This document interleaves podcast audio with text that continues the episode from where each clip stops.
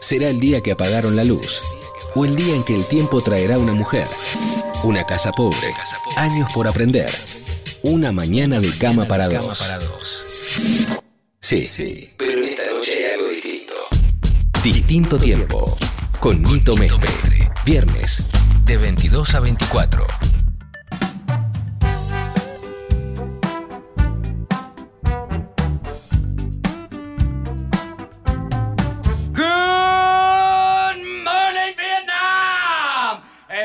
Not a test. This is rock and roll. Buenas noches, queridos amigos. ¿Cómo les va nuevamente acá en distinto tiempo? Viernes a las 10, cita infaltable. Por la National Rock. Así de es. todos. Vamos a tener hoy un, un amigo de hace muchísimo tiempo, Un extranjero. un extranjero. ¿Cuántos extranjeros vinieron? Creo que es el primero, Es el ¿no? primero. Es el primero. No, vino Pepe Alba. Ah, vino Pepe Alba, es verdad. Vino Pepe Alba de Perú, pero es el segundo que, amigo de hace mucho tiempo, que nos va a contar en qué anda. Que nos ha sorprendido, Gratamente. sí, impresionante, con sus logros Así es. y las vueltas de la vida. Eh, vamos a ir rapidito ahora sí a, a- a los temas, así vamos a, a conversar con, con el querido. Titoses.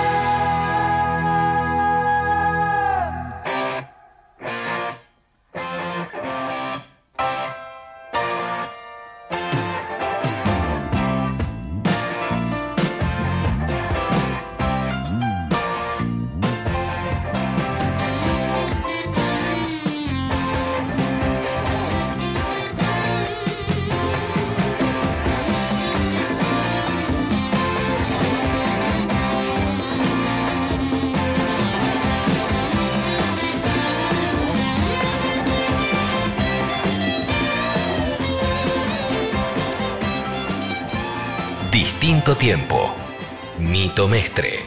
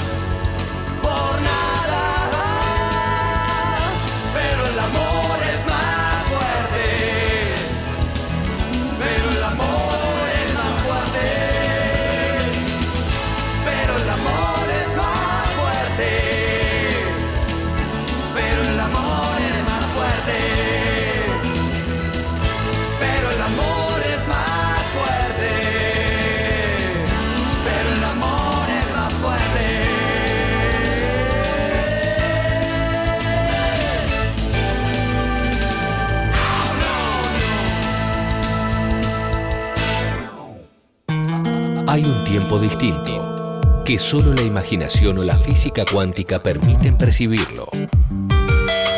O la radio. Distinto tiempo. Viernes a las 22. Por Nacional Rock. Tito, Tito, Tito, Tito. Así te decíamos, ¿te acordás? Tito, Tito, Tito, Tito. Tito. ¿dónde estás, Tito? Tito Oces. Muchísimas gracias, Pamela y Nito, por invitarme. Bueno, por favor. Bueno, tenemos mucho de qué hablar, ¿eh? Muchísimo de acá hablar, así es. Sí, todo, todo empezó con una canción de los huevos fritos hace muchos años. Sí, bueno, empe- ¿Te acordás? Así es. eh, empezó la, a- a- hace mucho tiempo cuando fui a tocar a, a Costa Rica y, y lo conocí a Tito, que digo, ¿quién es el que me estará llevando a, a tocar a Costa Rica? Y me lo encuentra él. Y la primera imagen que tengo, aparte de lo del show, era yo molestándote y diciéndote, estuve mirando el mapa de Costa Rica y quiero ir a la costa. Y vos me dijiste, yo tengo una casa del lado de Moctezuma, ¿no? Moctezuma. Así es, tantos años, ¿no, Nito? ¿Que ¿En qué año eso fue eso? ¿En el 90? En- en los 93 creo que fue. 93. No, perdón, 97. No, no, no, no, fue antes. ¿Sí? Yo grabé mi disco de Cuba en el 95 y después tocamos en el Pichincha en el 90 y por ahí, 6, 7.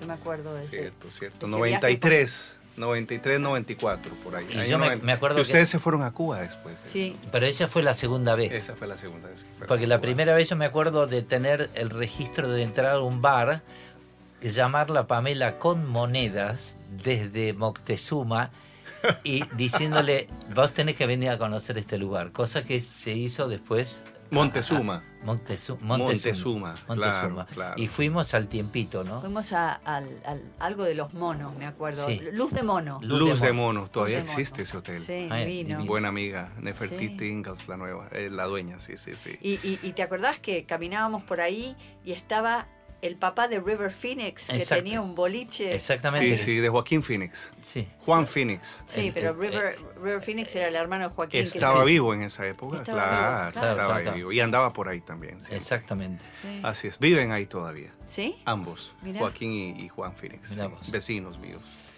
Bueno, ¿y cómo, cómo, cómo empezaste? Porque ahora nos vas a contar tu, tu otra parte que para algunos de los que te conocemos era una parte, si bien no escondida, era una parte que era como una segunda... segunda Una tercera, pues estaba el arte también. estaba el arte, estaba la pintura también, pero hace muchas cosas. Porque Tito Oses compone, eh, eh, ahora escribe, dirige, actúa y pinta. O sea, digamos que es un artista Y completo. canta. Y canta, sí, bueno, claro, músico. Bueno, ¿qué, qué ¿cómo pasa, qué, todo? qué- qué pasa con esto del- de, de- de la, de la actuación? Yo estudié actuación formalmente en la Universidad Nacional de Costa Rica en los años 80, a final de los años 80, estudié con, con profesores de primerísimo nivel, ya que Costa Rica tuvo una gran influencia rusa. Mm. En los años 40, 50, muchos, eh, eh, muchas personas se fueron a estudiar allá, teatro, historia, filosofía, y regresaron con métodos muy, muy interesantes de actuación, ¿no? métodos que después se introdujeron también en Estados Unidos o anteriormente como Stal- Stal- Stalinski, que es un método ruso de actuación. Y bueno, eh, estudié durante tres años en la Universidad Nacional. Después de esto me fui a estudiar a Estados Unidos a la Universidad de Actuación de Los Ángeles. Y después, tiempo después, me fui a estudiar a Francia eh, un método que se llama Lecoq, que es eh, Jacques Lecoq, que es más que todo tiene que ver con el teatro físico. Eh, hice, después ya regresé a Costa Rica y muy joven hice una, un casting para una telenovela. Este es para que vean más Ah, o menos, porque Esa parte estoy no haciendo una tenía, ¿eh? introducción, sí, sí. Ah. Y fui a hacer un casting y gané el casting para esta telenovela. Y la noche que gané el casting, pues agarré una guitarra y canté en una fiesta. Y casualmente estaba el presidente Sony y me dijo, te grabo un disco. Y ese disco, pues, pues, eh, ese disco, pues, lo, lo- no grabé un disco, grabé tres discos con Sony. No terminé haciendo esta novela y me terminé haciendo que era lo que siempre había hecho anteriormente, que era músico. Pero yo siempre fui músico, de que nunca estudié música, sino que lo hice como mis tíos eran músicos, venía de familia de músicos y escritores, pues lo hacíamos en la casa de una manera natural, porque siempre hubo guitarras y acordeones y pianos y, y Tertulias. requintos. Sí, sí, sí, te- exactamente.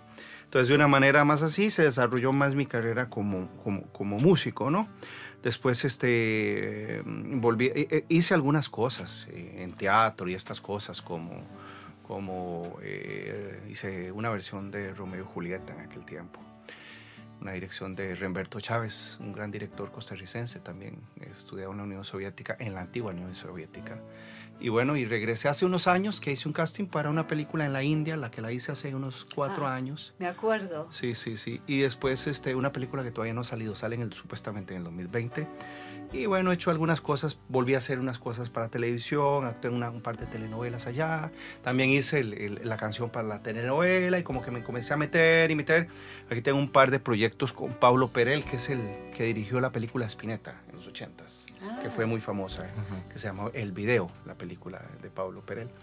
Y estoy haciendo unos proyectos con él. Bueno, entonces decidí hacer la película que ya había escrito alguno- algún tiempo atrás, que me había dedicado a escribir guiones para cine.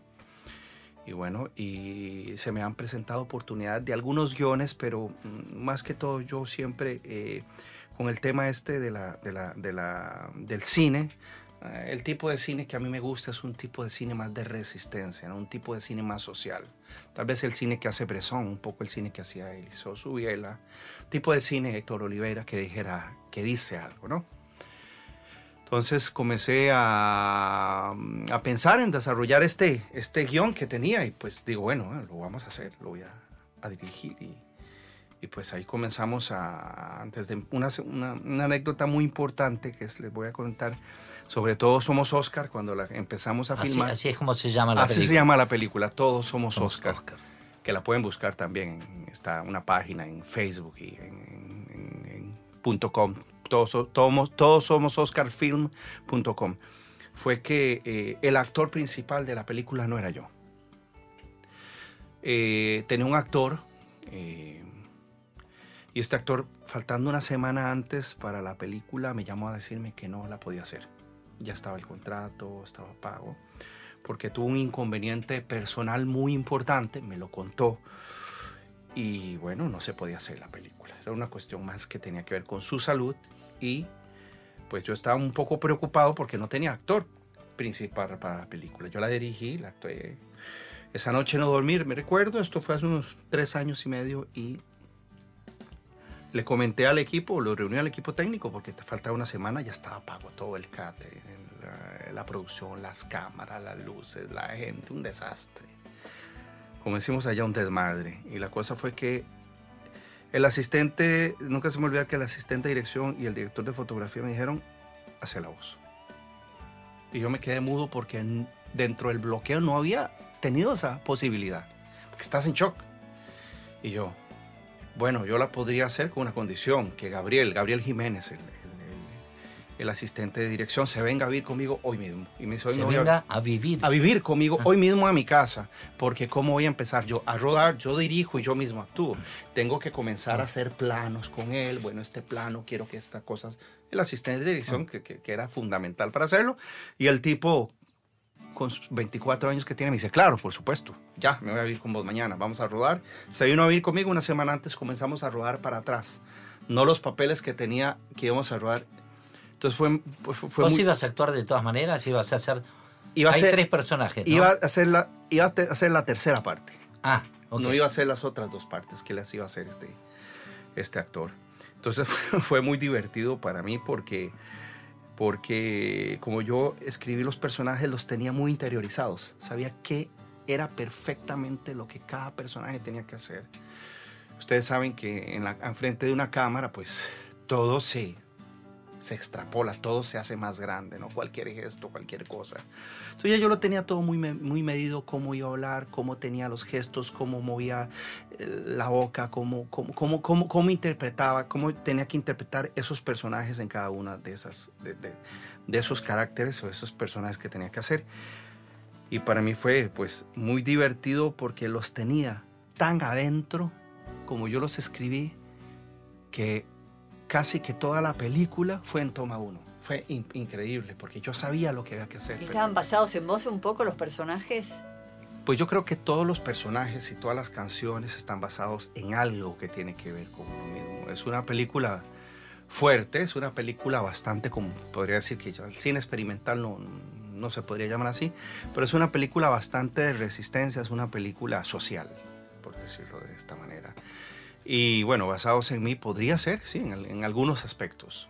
¿Nos contás, seguís contando un poquito de Todos Somos Oscar? ¿Escuchamos un poquito de música? Claro. Estamos en distinto tiempo con Tito Oces, que nos está contando del lanzamiento de su película que va a ser hoy, ¿no? Hoy vamos a lanzar el videoclip, Ah, bien. pero vamos a hablar de eso después, ¿no? Dale, sí, sí. Claro que Después sí. seguimos. Ya volvemos.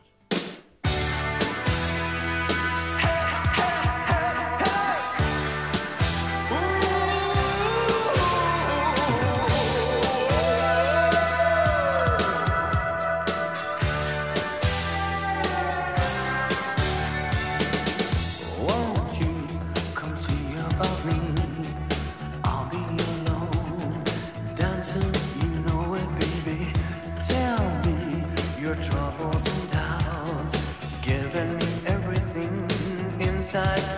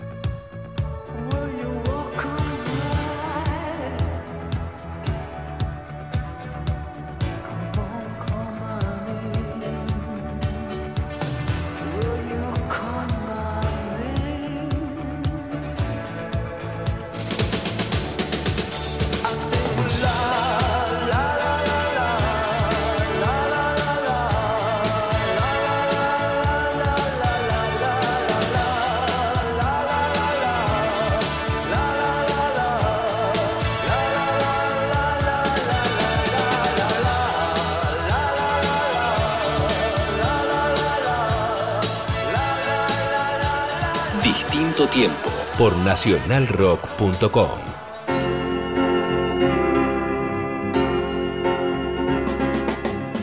La calle me conoce más que tú y eso me hace ver que ya soy hombre.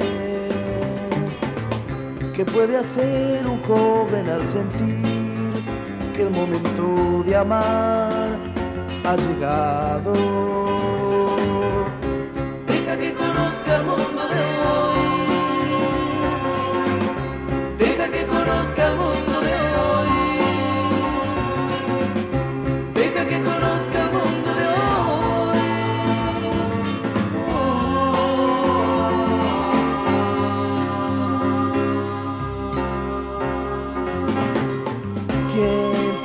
tu amor para entregar.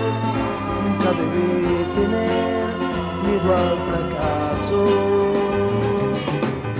Una vez más me toca demostrar que hoy nada es igual, todo ha cambiado. Deja que conozca el mundo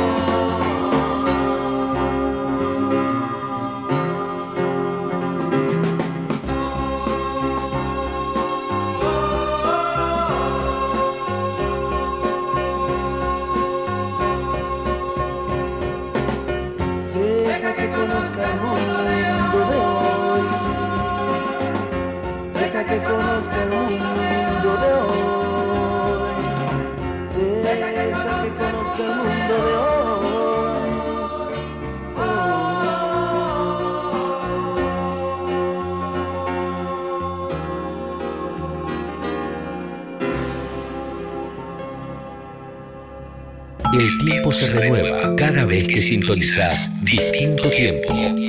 Nito Mestre, viernes a las 22. Te pregunto eh, si está basada en vos, eh, un poco, si están basados en vos los personajes, porque la verdad es que cuando te vi, vi el tráiler de la película me quedé impresionada con tu manejo escénico. Eh, la verdad que eh, estás muy bien, que, y no es por nada que te acabas de ganar un premio, ¿verdad? Sí, este, bueno, mm, ese, eh, eh, eh, los personajes, este, mm, son personajes que siempre están al borde, los personajes de esta película. Todos somos Oscar, porque es una, es una película que habla de la fragmentación del ser humano, ¿no? De, de toda esa parte social también que está, que, esos cuestionamientos también que tenemos internos con la ética, la filosofía que pensamos de nosotros mismos. Realmente qué pensamos de nosotros mismos, pero qué somos nosotros. Por eso la película se llama Todos somos Oscar, que se podría llamar Todos somos Nito, Todos somos Pamela. Es un referente a qué realmente qué somos, ¿no? ¿Cuál es la diferencia que hay de un boliviano con un africano, un, un afgano con un costarricense? Que no hay ninguna diferencia. Pensamos que los problemas son diferentes y la problemática del ser humano es la misma, ¿no? Si, eh, la misma problemática de Shakespeare, de, Romeo y Julieta, se, lo ves ahorita en, en la sociedad argentina, la misma problemática que tiene Sócrates. Es la misma problemática que tenemos ahora en las diferentes sociedades. Los mismos problemas que tiene Argentina los tiene Costa Rica. La devaluación, el miedo, el desempleo, que no hay personas que son empleadas después de cierta edad. No, Problemas universales. Claro, son problemas. eh, no hay una crisis económica, lo que hay es una crisis espiritual o de valores, si se podría llamar de esa manera. Y mi película habla de esto, son tres actos. El primer acto también toca un tema tabú en nuestras sociedades, que es el tema de la reconversión sexual. Tema ahora utilizadísimo por políticos como Bolsonaro y olvídate que es como, como por, por Donald Trump, que es el tema de eh, llevar a personas homosexuales a reconvertirlas en heterosexuales. Una cuestión bastante compleja, ¿no? Y, y también fascista. Eh, habla de eso y de, y de- y de todas las, de todas las pli- implicaciones y la problemática que trata de, de querer hacer que una persona sea de otra manera que quiere ser. Es, eh, porque es, un- es- es una problemática bastante compleja, pero no, no solo se, se, se, se, se ve en ese tipo, en, en ese, en la problemática sexual, también se ve en la problemática social. Cuando vos quieres ser artista y tenés a toda tu familia en contra para que no seas pintor, por ejemplo, ¿no? ¿Ah? O para que no seas cantante, porque el arte siempre está relegado a un segundo plano, no puedes vivir de eso, no, no vas a vivir bien. La segunda, eh, el segundo acto habla de ese- de- del, del tema este, de, de la ética, de que realmente somos, qué pensamos que somos y cómo nos ven. Entonces la historia de un empresario que cae en la indigencia. Pero realmente cae en la indigencia. No, realmente cae en la indigencia. Me sorprende eh, que los últimos dos países que estuve, que son Estados Unidos y Argentina, tienen el mayor índice de indigencia cada, eh, cada 73 segundos hay un, un indigente en Argentina. Cada, no me acuerdo, 60 y restos segundos en Estados Unidos. Entonces es un tema, de eso habla la- el segundo acto. Y el tercer acto habla del tema de los, del narcotráfico y las bandas de narcotraficantes en América Latina. Y lo complejo y cómo está entrelazado también con el tema de la religión y la ética que ellos manejan. Entre, porque manejan una ética y manejan también todo el tema que tiene que ver con la espiritualidad. Rezan antes de ir a matar. Yo vi, yo vi ahora en, en Medellín una iglesia que es la, la- la iglesia de la Virgen de los Sicarios, Claro. donde antes de matar iban y mojaban la bala en el agua bendita. Eh, eso me, me impresionó. Me habías contado, sí. Sí, Eh, Cla- Claro, y, y rezan. Rezan el Padre Nuestro antes de matar a alguien. sí. Y se persignan y, y rezan el salmo, los salmos de la Biblia. Y, y saben más cosas a nivel religioso que nosotros, ¿no? Y cuando, cuando craneaste esta película, eh, ¿qué pensaste? ¿Que iba a tener una recepción inmediata tan buena como por los premios que te están dando o por los o como la están recibiendo hasta ahora y casi y sin estrenarla, digamos, porque Claro. la ha visto una cierta cantidad de gente. ¿Vos te esperabas esa recepción de la gente o que iba a estar pasando esto tan rápidamente? Es una película compleja. Cuando gané, gané la Palma de Oro en, en Hollywood, eh, Ah, ah, la Palma, aclarale de qué, porque Sí, la gente no sabe. Eh, Beverly Hills Film Festival es, un- es el- uno de los festivales más importantes del mundo. Es, es el festival independiente que, que tiene más influencia en el cine, porque está en la meca, de, se hace en el teatro chino, que es el teatro más importante, que está en, en Hollywood Boulevard, y es un premio que también lo entrega la Academia de Hollywood al cine independiente. Ellos entregan todos los años un premio que es la Palma de Oro al mejor director, al mejor actor. Todos, todos Somos Oscar fue nominada a 10 premios. Ah. Sorprendentemente, así, es una cuestión. 10 premios y esa pregunta que me estás haciendo la respondo así. Antes de que entregaran los premios, que yo estaba nominado en la película en esas categorías, un periodista de la BBC de Londres que me entrevistó antes me decía, ¿y qué premio ganarías si ganarías un premio? Bueno, entonces me puse, como dicen, a despulgar los premios, ¿no? Decir, Claro. bueno, cine- cinematografía es muy difícil porque estoy compitiendo con este hombre que hizo esta película que ganó un Oscar, esta otra que ganó este. Eh, a nivel de guion es un poco complejo porque mi guion está fragmentado en tres partes.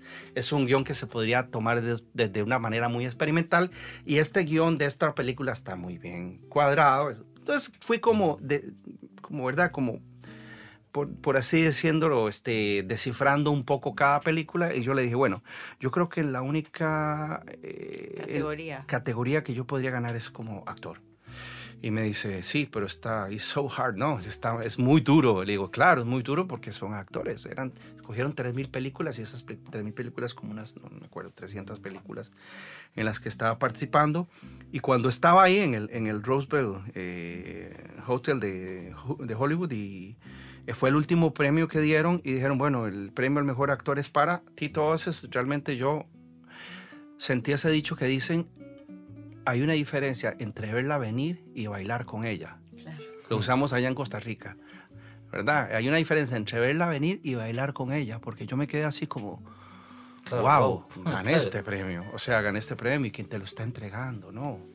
Personas que han ganado el Oscar o productores, eh, el socio de Nicolas Cage. o- eh, y para mí, este, es, es- entendí varias cosas que ellos mismos me lo explicaron. A ver, ¿cuáles son? La gente quiere contenido. La gente está harta de lo superficial. La gente quiere, quiere contenido, quiere películas que tengan contenido y que digan lo que está sucediendo en la sociedad. Ya el tema este, sí, claro, de otra vez, el drama y el amor y que se divorciaron, ya eso es un tema que, que ya Woody Allen le dio 300 vueltas a ese tema y yo creo que es un tema que ya está bastante como usado y creo que la gente y la industria necesita ese tipo de lenguaje que es un tipo de lenguaje que se que, que, que puede decir que lo usamos los cantautores de América Latina, ¿no? Para denunciar cosas. Cantautores de América Latina, estoy diciendo este, Víctor Heredia, no sé, León Gieco, Silvio Rodríguez, eh, y que usamos los cantautores en una época para denunciar cosas, y es, y es un cine de denuncia, porque es un cine de denuncia, se podría decir así, sin ningún tipo de de, complacencia, no, no, no no fui complaciente con nadie, ni con el público, ni con la crítica, ni siquiera conmigo mismo fui complaciente. No es una película complaciente, es una película incómoda.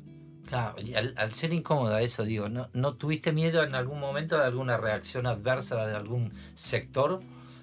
Claro, no, es que la, es que la tengo. Porque- la porque tengo. Puede pasar. Claro, está tocando un tema como el narcotráfico, nada más ni nada menos, ni... Y es y que me pasó, por ejemplo, en- eh, eh, lanzamos mi película en, en- en el Teatro Chino de Hollywood, hicimos el lanzamiento mundial el 5 de abril. Y, um, y en el lanzamiento de mi película, tres personas hicieron un escándalo en mitad de la película. Y, me- y- y al final de la película, yo los vi donde salieron, yo los vi, aunque eran 300 personas, casualmente estaban en la misma fila donde yo estaba. Y cuando salí me estaban esperando y me decían, yo no soy Oscar. Y le digo, si no sos Oscar, entonces toma tu papel en la sociedad, hermano. O sea, no soy Oscar. Y a mí qué me importa que no seas Oscar. O sea, eh, es, es un, un poco como, ¿verdad? Como que la gente, mucha gente se puede ofender porque yo no soy narcotraficante, porque yo no soy homosexual, porque yo no soy malo, porque yo no eh, rechazo, porque yo soy blanco y porque yo no soy negro, porque yo soy negro y juego muy bien básquetbol, o porque tengo un gran cuerpo y vos sos un gordo, porque siempre hay esa separación de lo mismo que habla la película, porque no es una película complaciente y te patea, te patea. De hecho, esta película la exhibimos para en una escuela de psicología y se salieron tres personas de, de, la película y después me decían, no, es que me tocó muy fuerte el tema, porque es una película que en el fondo también habla del tema del abandono. Y todos hemos sido abandonados. Vamos a escuchar un poquito de música. Estamos con Tito Oces y su reciente película. Que- Todos que- somos que-. Déjame contar ¿Qué? que tiene la música de Nito. Sí, pero eso vamos a hablarlo después. Lo más importante es la película. Ahora. No, bueno, pero. Pero no, pero también- tenemos tiempo. Ahora, yo le voy a preguntar. Es lindo que te haya convocado Sí, Tito para que le pusieras absoluta- ese tema tan bello que compusiste. Absolutamente. Bueno, ya Que volvemos me- y seguimos me- hablando Me va a con gustar Tito. saber por qué elegiste ese tema. Ahora vamos a hablar de eso. Ya volvemos.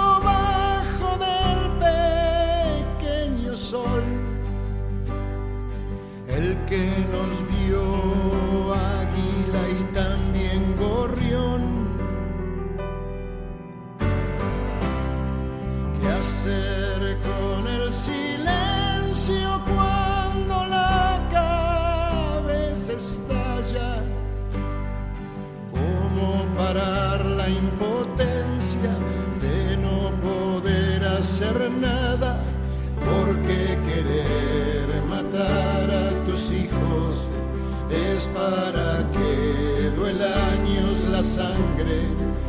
Ayer por no querer a la patria y ahora por quererla demasiado. leyes viejas más genocidas, mal presagio para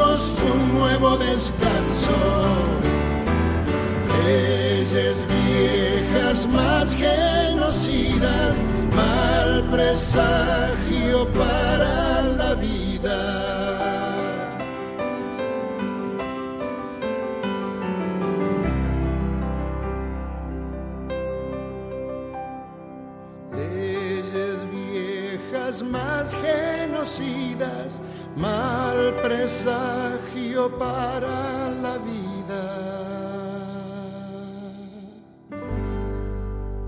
nacionalrock.com.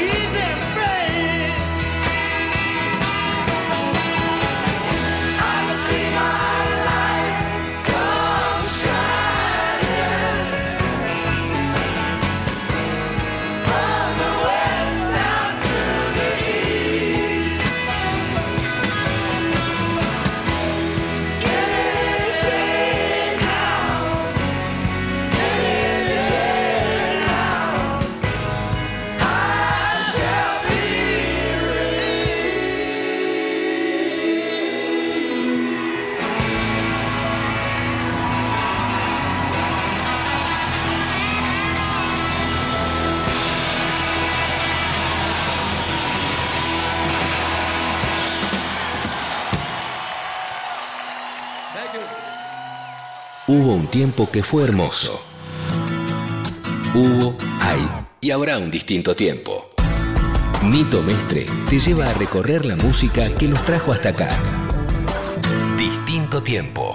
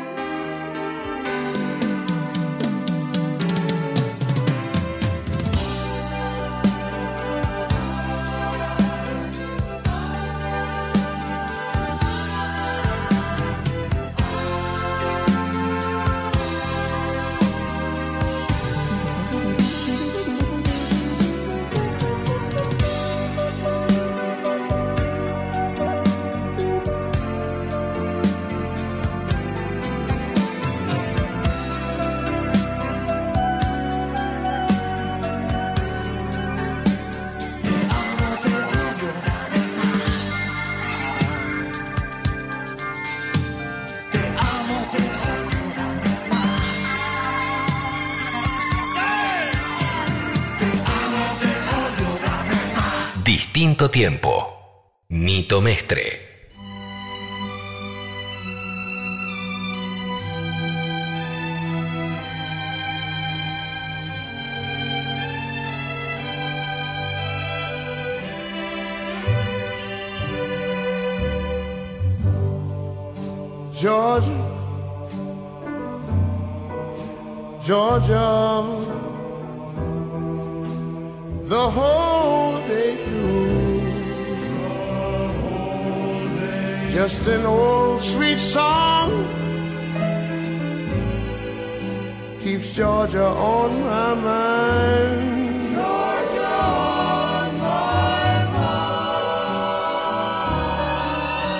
Atlanta, Georgia, Georgia. A song of you, song of you. comes as sweet and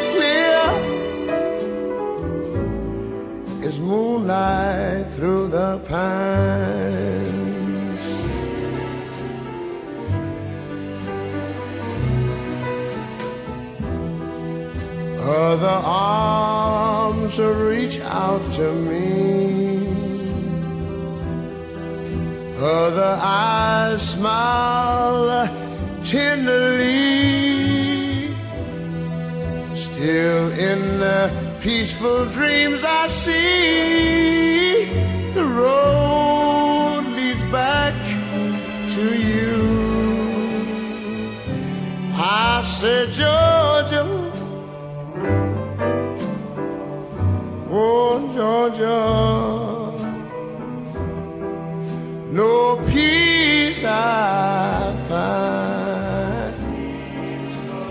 just an old sweet song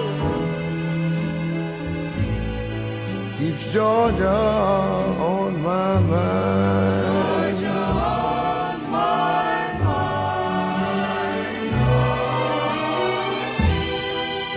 Other arms reach out to me.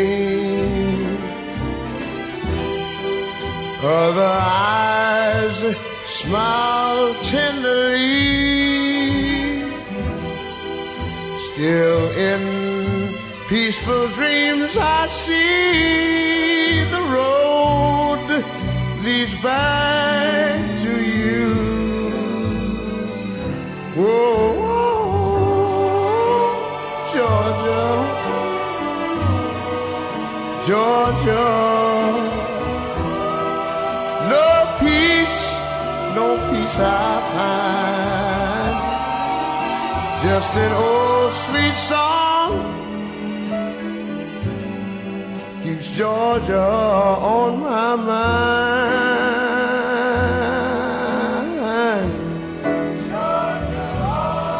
I said just an old sweet song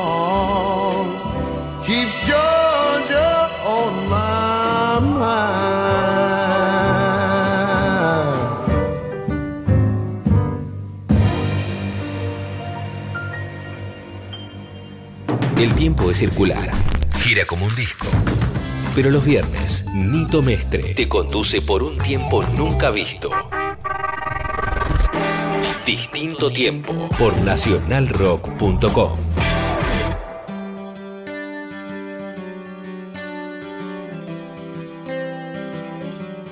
Y ya volvimos. Y vas a contestar entonces la Sí. pregunta. ¿Por qué elegiste ese tema? Bueno, Porque nunca te lo pregunté. aparte. yo soy una persona que escucho música y que escucho mucha música, mucha, mucha música de diferentes partes del mundo.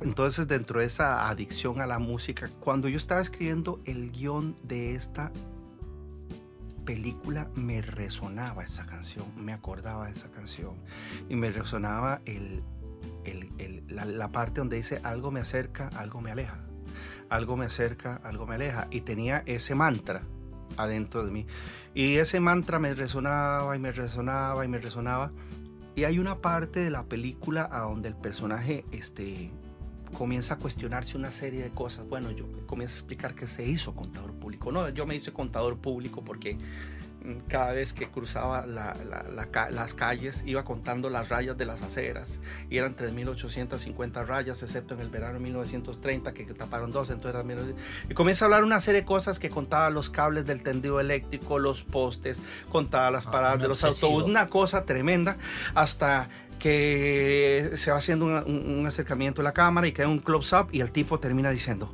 bueno, mi madre nunca me quiso, mi madre nunca me aceptó como yo era, porque está contando su- la parte de su homosexualidad en en la película. Y en ese corte entra, yo sabía que tenía que entrar esta canción. O sea, que esa canción, cuando yo le dije a Anito que la iba a utilizar, ya yo sabía que iba en un corte. Ya yo sabía a dónde iba a ir perfectamente como director. Yo sabía que el tipo iba a salir de la oficina, cuando iba a salir iba a abrir la ventana y por mientras al- la ambientación era esa canción y lo que dice esa canción es lo que va a suceder después en, en- en una escena de la, de la, de- de la película porque este, la per- cuentes todo, pero es- si no, no. este personaje que se llama Oscar tiene una relación con, con un señor mayor que tiene Alzheimer. Entonces eso, algo me acerca, algo me aleja, algo me acerca, algo me aleja. Ese juego de palabras, no, porque es cierto, estamos, estamos cerca y estamos lejos siempre. Estamos cerca, estamos lejos porque estamos fraccionados, ¿no? Porque no, no, creemos que no somos uno con el universo. Y entonces al tener esa creencia, pues nos sentimos fraccionados. Y era una canción que, que era perfecta. Ustedes ven esa canción en la parte donde yo la metí y la gente dice, wow, la letra de esta canción está hecha, claro, porque yo escribí el guion pensando en parte de esa canción. No está basada en la canción, no tiene Sí, nada sí, que ver con la canción, sino que la parte esa eh, eh, eh, se llama la elipsis. Es, es lo que se hace sin palabras. Claro, pero está por detrás la música de Nito y la letra de Nito, que aparte que eso es una canción lindísima. Yo tenía la tuve la duda de utilizar la versión de los 70s o utilizar la versión de principios del 2000. Y al final de cuentas escogí la versión de Algo me aleja, algo me acerca de colores puros, por una cuestión más de la textura de la canción, cómo está hecha con esa guitarra acústica de cuerdas de metal. Nito estaba medio fraccionado en ese momento también, ¿no? En ese disco. No, no, en ese momento Colores- estaba, empezando estaba puros. empezando mi estaba- nueva vida. Por eso estabas como venías de una Bueno, etapa también muy de, de- difícil. de alguna manera la elegí por eso, en ese, en ese disco. Era como una nueva etapa. Claro, esa historia de Nito yo la sé. Claro. porque él me la había contado, ¿no? Y todo el tema de toda la historia de Nito, pues me parecía, a ver, que si yo quería hacer algo con una honestidad total, esa canción tenía que venir de alguien que pasara por un proceso difícil, como era el proceso de ese personaje. Y bueno, yo dije, bueno, tengo muchísimos amigos músicos que colaboran conmigo, pero muchísimos, de todas nacionalidades, y que han colaborado conmigo en muchísimas oportunidades. Y yo pensé en muchísimas canciones, y de hecho muchísimos amigos me mandaron muchas canciones. Eh, de todo, amigos que no son famosos y amigos famosísimos, pero yo tenía claro que era esa canción. O sea, yo no podía cambiar esa canción aunque me viniera Madonna a ofrecerme esa canción, porque era el tema de la honestidad. ¿Hacia dónde iba yo con, con, esa canción? ¿Qué quería yo decir con esa canción? Porque acompañar la música, o sea, yo tengo una gran influencia al cine francés, sobre todo de Bresson. Y Bresson acompaña el cine con la música, o sea, es una, eh, eh, no, no se fragmenta, no hay una división, la música y la imagen van totalmente acompañados. Y tiene que estar absolutamente justificada la escena de cómo va a ser en ese momento. De hecho, cuando yo estaba actuando en ese momento, yo sabía a dónde comenzaba. Y yo le dije al, al- ingeniero, aquí empieza y termina acá. Déjala así y le- después vamos a hacer un fade acá. Después de cuando termina esto y vuelve a entrar al estribillo aquí. Cuando, después de que sale el espejo. Ya yo la tenía clara todo. Tenía clara la escena, los cortes, todo, todo. Iba, estaba totalmente a la segura. Porque como te dije, yo eh, iba a dirigir solo la película. Al actuarla, ya tenía el tempo de dónde entraba la canción y a dónde Claro. salía la canción. ¿La, la estabas escuchando mientras filmaba? No. No. No, no, la llevaba en la cabeza. Ah, ok. Todo. El tempo, todo. Entonces, cuando ustedes ven, está totalmente compaginado cuando entra. Porque ah, vamos a hablar ahora del video también, pero Sí. ahí no sale toda la canción. Sale un buen pedazo de la canción, un buen trozo que habla de lo que está sucediendo y lo que le está sucediendo al tipo. Desde otra perspectiva, no de la perspectiva que él viene hablando.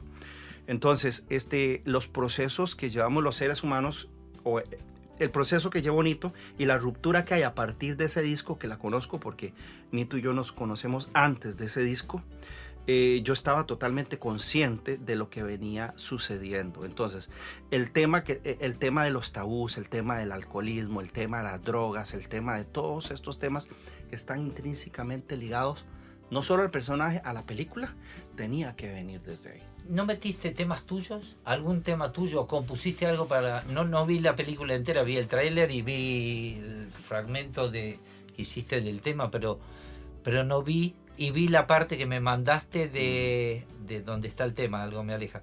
Pero no escuché si hay otro, otras músicas en, el, en la película o de quién son. O Mira. si compusiste algo para. En la, en la película, es una película que tiene una musicaliz- musicalización increíble. Trabaja la Orquesta Sinfónica de Costa Rica y con un privilegio trabajar con gente como Eddie Mora, que acaba de ganar el Grammy al mejor director de, de- de música clásica. dos veces seguidas.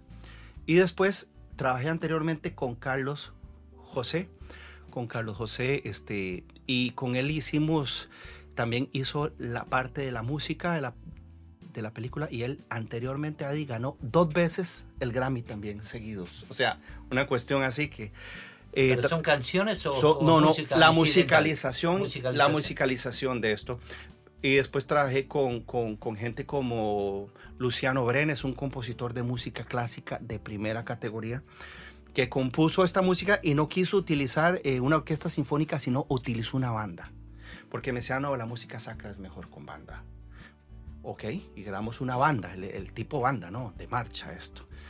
Eh, y después eh, íbamos a utilizar un tema de una banda de Costa Rica y por un tema de derechos pues no, no nos decían nada y no nos decían nada y no nos decían nada y estábamos en el estudio y con Cristian Villalobos que también hizo música de la película de un momento me dice y ¿por qué no hacemos un tema tuyo? Y le digo bueno damos y nos pusimos a escribir un tema y escribimos un tema para, para la película pero realmente yo no quería involucrar la parte mía musical con la parte mía con, Con- con la película. Realmente se dio por una cuestión de que ya no, me, ya no tenía otra cosa. O sea, el sello disquero duraba un montón para decirnos si podíamos utilizarla, si no podíamos utilizar, que tenía que preguntarle a quién que no yo, y no yo, basta.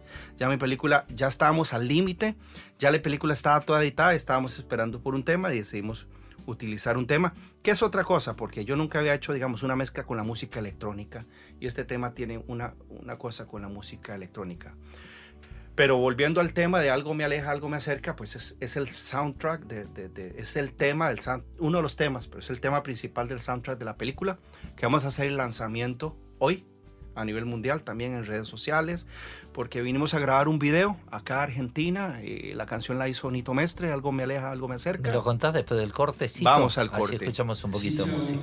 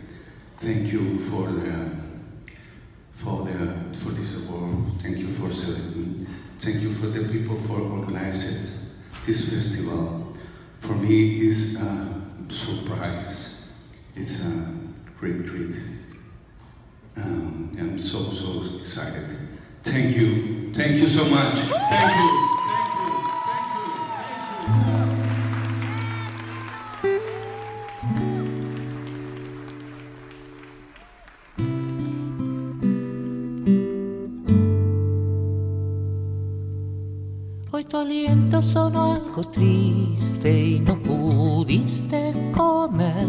Tus ojos no me miraron igual. El tiempo no pasa en vano y ambos vamos creciendo. Seguí tu vida normal tal como sos.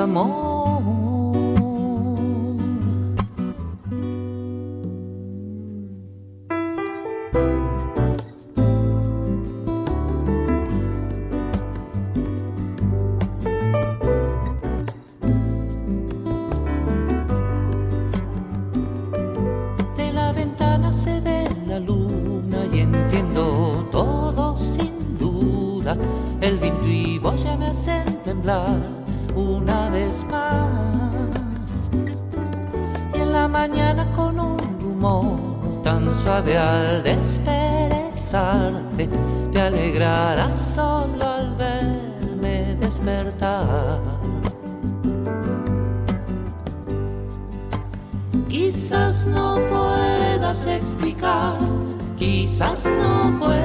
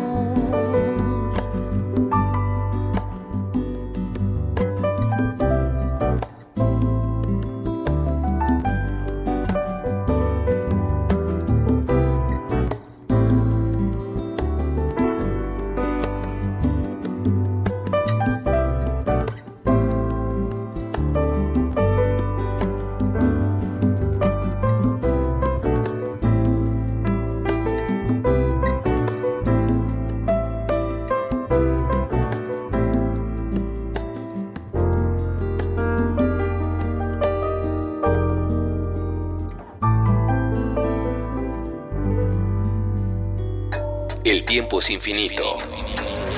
Como un tema cuyo conteo se vuelve irreversible. Nito Mestre. Viernes a las 22. Distinto tiempo por nacionalrock.com.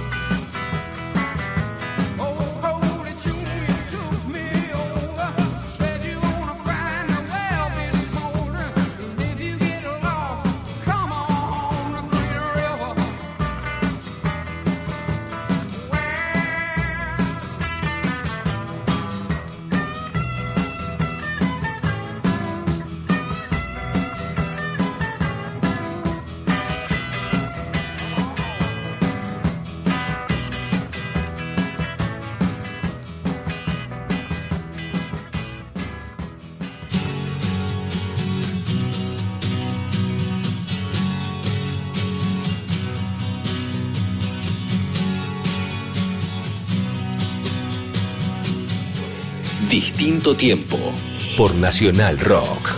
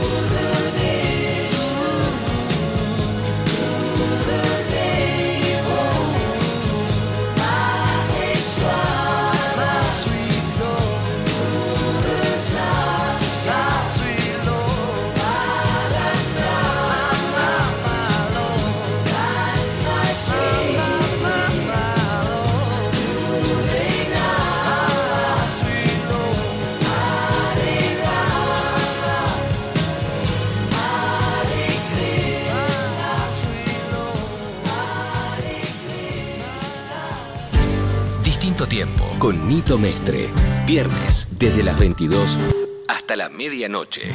Nito Mestre por Nacional Rock 937.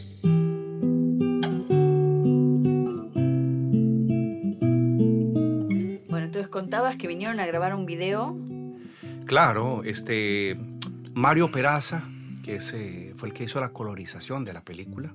¿Qué es la colorización? Explícame, antes de seguir lo del video, ¿qué, ¿a qué se le llama color? Uno no filma ya con colores, digamos. Sí, claro. Lo que pasa es que eh, en el proceso uno firma más en crudo. Hay personas que lo dejan en crudo y otras personas que decidimos colorizarlo para darle, por ejemplo, la textura que queremos, la ambientación, que sea más cálido, que Ah, sea más frío, que tenga más azules, que tenga grises, o tomar la decisión de hacerla blanco y negro, pero un blanco y negro más gris o más negro. Ok. Es un proceso que se utiliza en el cine. Eh, Mario Peraza eh, vino el año pasado a Argentina y grabamos este video con, con Nito Mestre, que lo grabamos en Lo de Jesús. En lo de Jesús. Que sí. Martín tuvo la buena onda de, de- de recibirnos La en su- malbequería. La de Jesús. Le malbequería de Jesús, sí. Le mandamos un abrazo a Segundo Martín. hogar de Palermo. Y bueno, y lo filmamos ahí el video y es un video, bueno, del tema. Eh, Trae imágenes de Nito cantando con la guitarra y también imágenes de la película, de, de- de- de toda la película, ¿no? Este- esto lo estás lanzando, estás terminándolo, que lo terminaste ayer, anteayer. Sí, bueno, eh, eh, ahora. tenemos un proceso de varios meses para, para escoger las tomas, ¿no? Que, que Sí, iban, sí. que iban en esos cuatro minutos de, de video. Y pues es- estamos haciendo el lanzamiento hoy con ustedes acá en, en- distinto tiempo. Qué honor. Exactamente. Decime, decime una cosa, ¿cómo fue la repercusión de esta película en Costa Rica? O sea, porque eh, debe ser un premio importante, el cine costarricense no es tan conocido mundialmente ni nada, ¿no? Debe haber... Bueno, es una película que es una película que comenzamos a, a introducirla en el tema de los festivales hace unos tres meses atrás. Ya estamos en siete festivales. Eh, participamos, vamos en siete festivales y también ganamos otro premio importante. Ganamos como mejor largometraje en Canada International Film Festival, que es el, el- festival oficial de Canadá. Y pues este es una película que todavía no ha salido en Costa Rica. La, la estrenamos el 8 de agosto. Ha tenido muchísima repercusión estos premios. ¿El Por- pasado 8 de agosto? No, la vamos, La van a estrenar. la vamos a estrenar. Ah, ah, Estamos ok. en festivales. Cuando estás en festivales, la película no la podés comercializar. Porque Claro. los festivales te piden que no la comercialices. Es parte de la política. La vamos a estrenar este 8 de mayo solo en Costa Rica, porque después seguimos participando en festivales. Ah, eh, eh, En este tema de los festivales, casi todos te permiten que la estrenes solamente en tu país claro. y no la estrenes en ninguna parte. Ya después de estrenarla en Costa Rica, seguimos en otros festivales participando. La semana pasada nos, nos eh, seleccionaron el Festival de Tokio de Cine. Eh, y así está- hemos estado en muchísimos festivales, el Festival Internacional de Cine de Paraná en Argentina, fuimos seleccionados en el Prisma Roma Independent Film Festival de Italia, en el Canadá International Film Festival, en el Beverly Hills International Film Festival, en el Tokyo eh, Live Off de eh, International Film Festival, en el Centro America International Film Festival y ya se me olvidó unos cuantos más por ahí festivales. Y, vos, vos, todo este proceso lo tenías una vez terminada la película. Viene todo este proceso que es larguísimo, porque son los festivales, después el estreno en tu país, siguen los festivales. ¿Cuánto dura el, el proceso hasta vos decir, Es un terminé proceso, con la película, de mostrarla? claro, es un proceso bastante largo. Más largo que un disco. Tengo, uf, Muchísimo. tengo una manager de, de- de festivales. Bueno, eso, contame. Celeste. García Satur, hija de Claudio García Ah. Satur, Ah, mirá actriz y actor también de la gente más reconocida de Sí, este país, ¿no? claro. Pues sí. ella tiene una compañía que maneja festivales. Ah, no Sí, sí. eso.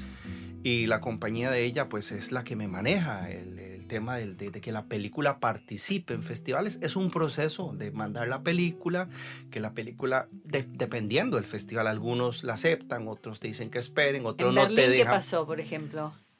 ¿A Berlín lo mandaste? Eh, bueno, no tengo la lista de festivales, pero sí te puedo asegurar que la hemos mandado a unos Ah, bastante cantidad de festivales y, No te puedo decir, en otros festivales no te aceptan, en otros festivales te rechazan y en otros festivales dicen, bueno, si, ca- si quitas a la mujer que hace table dance, te acepto. Ah, Hay Ah, festivales ¿sí? también muy conservadores. Claro, me ha pasado en, Ah. en el área de, por ejemplo, de Medio Oriente o India, ajá. donde no, ha- no han aceptado la película porque hay un momento donde hay una chica que hace un, un table dance durante un, Ah, sí, lo, lo vi esa partecita. durante un momento. Que y vos pues, te eh, volvías loco. Eso, y entonces eso hace que la gente pues diga, no, no, me ha pasado este tipo de cosas. Bueno, Ah, viene con una especie de censura. ah, bueno, sí, lo- en, en los países árabes son Sí, súper no, me estrictos, imagino, no podés claro. mostrar Sí, no lo vas a mostrar en cosas. Irán. Nada. No sueñes con. Y ahí mostramos bastante de la chica esta, entonces este, de Karina Obando, que es una, una gran, este, es una chica que hace pole dance allá en Ah. Costa Rica, una gran bailarina también y bailarina de, de danza contemporánea, que participó en la película, es una gran artista que ahorita está haciendo, bueno, ya... ¿Y vos te la financiaste toda? La película, yo fui el productor de la película, pero no se podría decir que yo la financié toda. ¿Por qué? Porque tuve el apoyo de muchísimas personas, de la Orquesta Sinfónica de Heredia, de la Orquesta Sinfónica Nacional, de la Banda Nacional de Conciertos, eh, Que fue un, un esfuerzo mancomunado para promover Costa Rica en... muchísimos amigos, Comunito que aportó algo me aleja, algo me acerca, ¿no? Pero, por ejemplo, la gente del cine, de cultura de Costa Rica, ¿te dio una mano? no hay ley de cine en Costa Rica. No hay. le- ah, No existe ley de ah, cine. ok. No existe ley de cine y pues las políticas culturales en Costa Rica pues creo que se están unificando con toda América Latina, ¿no? Pero, pero Son vos, políticas eh, culturales risibles que no tienen Pero- nada que ver con la realidad. pero vos, vos suponés que puede haber un. Es bastante choqueante que aparezcas eh, eh, con una película en, en Costa Rica ahora. No tiene una enorme producción de películas Costa Rica, o me equivoco, por lo menos no de este tipo. Mira, Costa Rica produce cine, eh, produce un cine, mm, produce un cine que se podría decir de tipo comercial y produce cosas interesantes. En Costa Rica hay gente que hace cosas interesantes. Está Esteban Ramírez, que es proba- probablemente uno de los directores de cine más importantes. Y bueno, ahora, a- ahora hay una chica, por primera vez escogen una película en Cannes este año. Ah, mirá. Ah, Entonces, por primera vez Bacanes. No tiene una producción como la producción argentina que produce 150 películas, 200 películas y 300 películas por año, que es una barbaridad. Pero sí produce alrededor de 8 a 15 películas por año, que demográficamente es muy parecido a lo que produce, porque somos 4 millones Claro, 700 claro, mil claro. personas. Eh, es un cine en crecimiento, es un cine, nosotros no tenemos tradición de cine como tienen ustedes en Argentina, pero sí el cine se ha venido desarrollando muy rápido. También con esto de la democratización del cine, ¿no? Que ahora se puede hacer cosas en cine digital y puedes pues, hacer cosas interesantes, no con tantos recursos, tantos millones como se hacía antes, sino que esto le da posibilidades a muchísima gente con una gran creatividad, una buena cámara, un buen lente y buenos actores. Costa Rica también este, tiene actores interesantes, hay gente que hace cosas interesantes, que están en Netflix o están haciendo cosas en diferentes partes del mundo, pero no tiene, eh, tenemos una proyección, eso sí, hay una proyección importante, como esta película que acaba de entrar en Cannes o eh, algunos directores interesantes. eh, mm, y bueno, y, ahí va el cine, andando. El cine casi, casi, mejor dicho, que lo tenemos que financiar nosotros o con coproducciones de otros países o hacerla nosotros solos. Escuchamos. Ah, Espera, una pregunta No, más. sí. Y ahora quedas vinculado, te- o sea, ¿te van a venir a buscar ahora para hacer coproducciones? me robaste la, la pregunta. Bueno, al ganar un premio tan importante como este, la Palma de Oro en Hollywood, pues se abren un montón de puertas grandes. Ahorita tengo eh, reunión con, una, con dos de las productores más, productoras más grandes de cine del mundo en Estados Unidos, en Los Ángeles, en junio.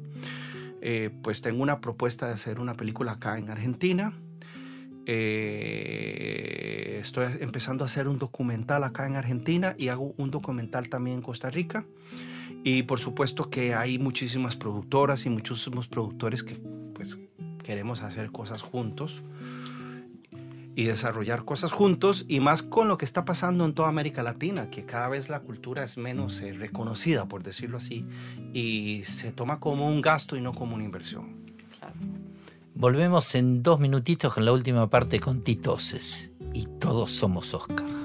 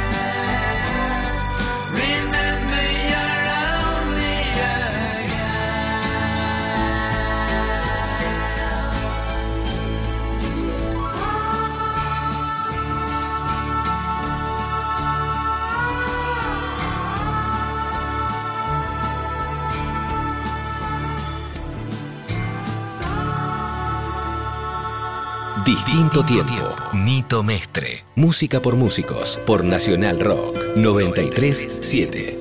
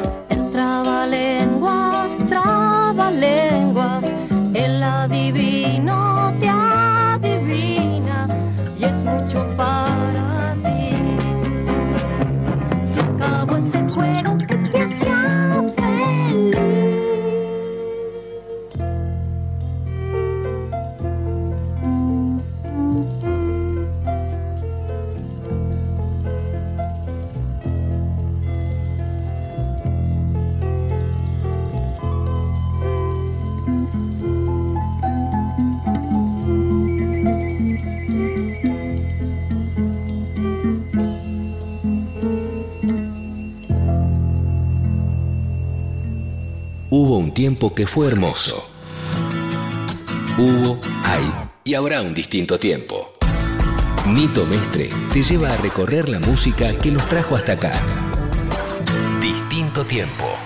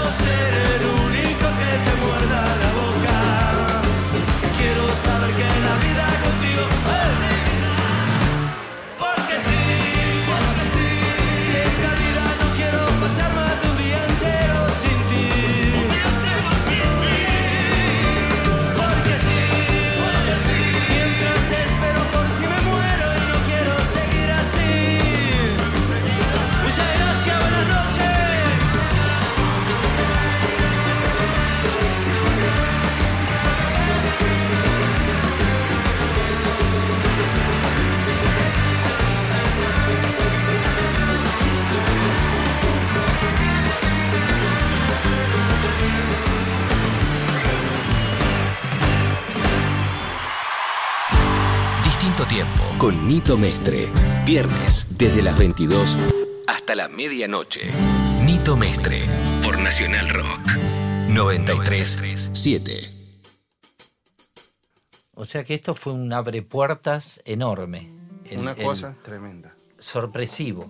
No, pero es muy importante lo que está diciendo, Sí. esto que la cultura sea, que no sea un, un gastadero de plata y que sea una inversión, porque Ahora hablamos de ese tema porque es el Claro. tema social. Claro, claro, por eso. Por eso te decía. Ah, sí. Y vos sabías, Tito, que Nito también fue actor en una película argentina que dirigió Juan José Jusid. ¿Te acordás, Nito? Sí, me acuerdo. ¿Dónde estás, amor de mi vida, que no te puedo encontrar? Así se llamaba. Largo título. Sí, eh, nos encontramos con Jusit en la playa, eh, nos cruzamos caminando y nos contó que iba, estaba por empezar a hacer una película y yo le dije, jorobando, ¿me podrías invitar? Y al mes me llamó y me invitó en serio, tuve que hacer un papel extraño. Sí, porque el- el- el- la película trata de una pareja que se conoce por la radio. Exactamente. Y vos hacías un papel muy extraño. Y- Sí, donde invito a una pareja a hacer una fiesta, algo así. Ah, Y sí. estoy todo peinado para atrás con gomina. Y, y es una larga lista de actores importantísimas la que tiene esa película. Sí, Mario Pasic, Tina Serrano, Oscar Martínez, Susupe Coraro. Susupe Coraro, sí, muy Así buena que, película. O sea, que- podés anotar Así esa es. experiencia a, a tu experiencia cinematográfica ahora junto con el, el tema de la película de Tito. Así es. ¿Qué nos puedes contar más al ¿Qué- respecto de la película? Que eh, eh, eso que, que hablábamos, que estamos hablando ahora, que la, es una inversión, o sea, la, la cultura es una inversión, no es un gasto.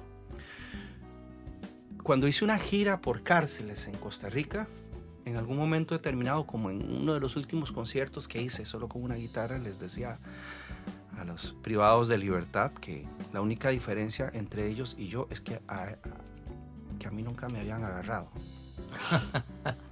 que era la única diferencia. Y es que eh, jugar de buenos o pensar jugar de buenos es una de las peores crueldades que puede hacerse uno mismo en la sociedad. Si yo no hubiera sido artista, hubiera sido delincuente. Está claro. El arte es la salvación de la sociedad. Y lo tengo claro, digamos, un tipo como yo que nunca ha estado en drogas, que no tomo alcohol, pero de siempre. Yo nunca he tomado alcohol, no- nunca, nunca me he metido drogas, no sé lo que es eso. Pues es- tengo una conciencia plena y total de que la posibilidad de que la sociedad salga avante es a partir de la inversión en la cultura, que los niños tengan acceso a tocar un instrumento, que los niños tengan acceso a actuar, que los niños tengan acceso a la pintura, que los niños tengan acceso, porque la gente habla de educación, pero ¿de qué educación? De esta educación, de la competitividad, de esta educación de lo neoliberal, donde si sacas una mejor nota que yo, son mejor que yo. Eso no es educación, eso se llama competencia. Esa es la educación de la neurosis, la educación que tiene a nuestra sociedad con niños como están, ¿no? Llenos de problemas, agresivos, metidos con una laptop y con un celular enfrente. Eso no es educación, eso no es cultura. Eh, La única manera de salir adelante de nuestros países es haciendo inversión en cultura, metiendo a la gente en cultura, que la gente haga cultura, que puedan pintar, que puedan expresarse, que puedan sacar todos los demonios que tienen adentro. Parte de hacer yo todos somos Óscares, todos somos Óscares es un exorcismo que yo hice de mí mismo. No es que, no es que eh, vos me dijiste, te representa, sos vos. Bueno, es un exorcismo a mí mismo, es un exorcismo de a dónde puedo llegar yo. Eh, la, última parte, la última parte de la película tiene un estudio muy importante, sociológico y también antropológico. Yo estuve con la gente de estas bandas. No los estudié de una manera desde afuera, sino que yo estuve con ellos, me reuní con ellos, hablé con ellos, estuve sentado con ellos. De estas cinco personas con las que me reuní, a cuatro asesinaron el mismo año después de haberme reunido con ellos. A uno de ellos le metieron unas cuantas 200 puñaladas y le cortaron la cabeza. A uno de ellos, un narcotraficante de Costa Rica. Eh, a otro, y yo, y, y- y yo, ¿cómo llegué con- por ellos? Por medio de un taxista. Y tocaba guitarra y les cantaba y les encantaba. Y algunos me decían, vos sabes que yo siempre quise cantar. ¿Y cómo hace uno para tocar guitarra? Cuando uno se acerca con el arte a estas personas que nunca te- han tenido algún acercamiento con el arte, esta gente vibra y la vibración de ellos les cambia. ¿Por qué es que les tiene que cambiar? Porque en el arte es cuando todos resonamos y no importa qué religión sos, qué creencia sos, si sos rico o sos pobre, es arte. Y el arte es, se podría decir que es lo único que está más cercano de Dios, sin hablarlo de una manera religiosa, lo estoy hablando de una manera espiritual. Pueden llamar a Dios energía, pueden llamarlo no sé, lo que ustedes quieran llamar. Pero era la única manera y, es un, y esa es de las cosas en las cuales mi película habla de a dónde tenemos que llegar. Es una película que sí, es, es cierto, denuncia un montón de cosas, pero el trasfondo, aparte de ser un estudio de, de nuevas masculinidades, es un estudio también social, es un estudio donde la gente puede darse cuenta de un montón de cosas a través de esa fotografía de la sociedad. Bueno, tendremos que ver el tráiler, o sea, ponerlo en nuestra página para que la gente se vaya preparando para cuando esté Claro. en Buenos Aires. Lo va- la vas a estrenar en Buenos Aires. La, la quiero estrenar en Buenos Aires. Todos somos Oscar.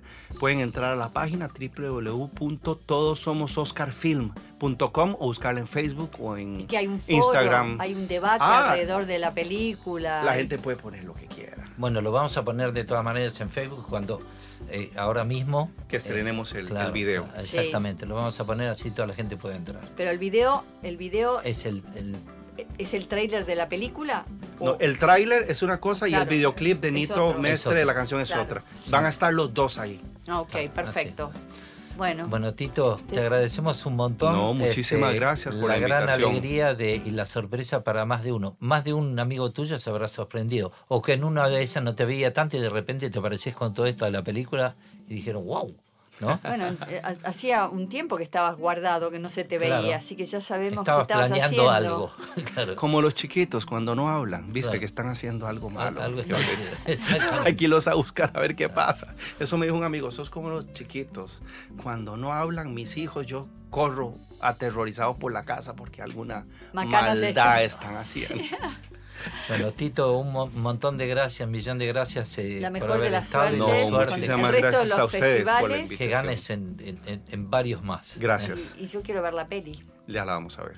Bueno, eh, nosotros nos vamos con un poquito de música y nos vemos como siempre el viernes que viene a las 22 horas en distinto tiempo. Chao, que suenen con los angelitos. Muchas gracias.